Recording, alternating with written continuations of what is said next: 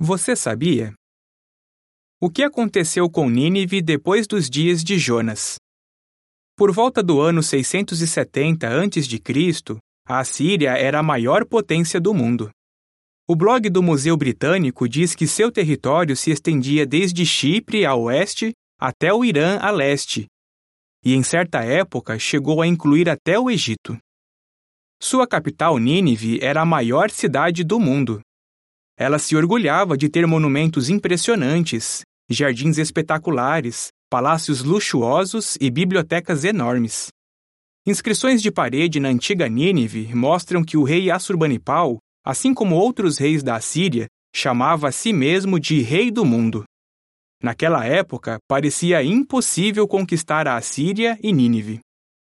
Porém, quando a Assíria estava em seu auge, o profeta Sofonias predisse: Jeová destruirá a Síria e deixará Nínive desolada, tão seca quanto um deserto.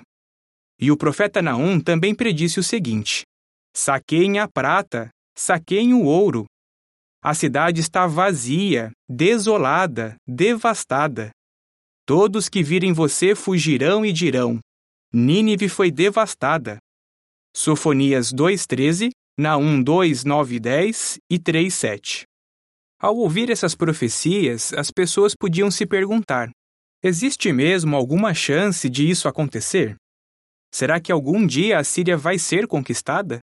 Isso parecia impossível. Mesmo assim, o impossível aconteceu.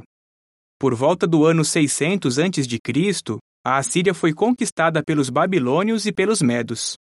Por fim, Nínive ficou abandonada e caiu no esquecimento.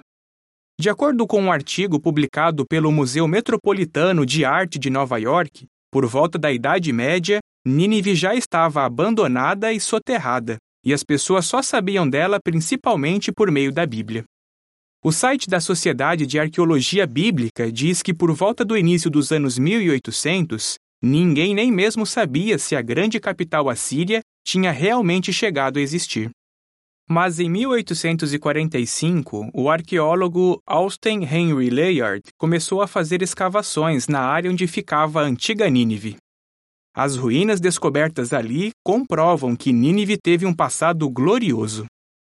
As profecias a respeito de Nínive se cumpriram com exatidão, e isso fortalece a nossa confiança de que as profecias da Bíblia sobre o fim dos atuais poderes políticos também vão se cumprir. Fim do artigo.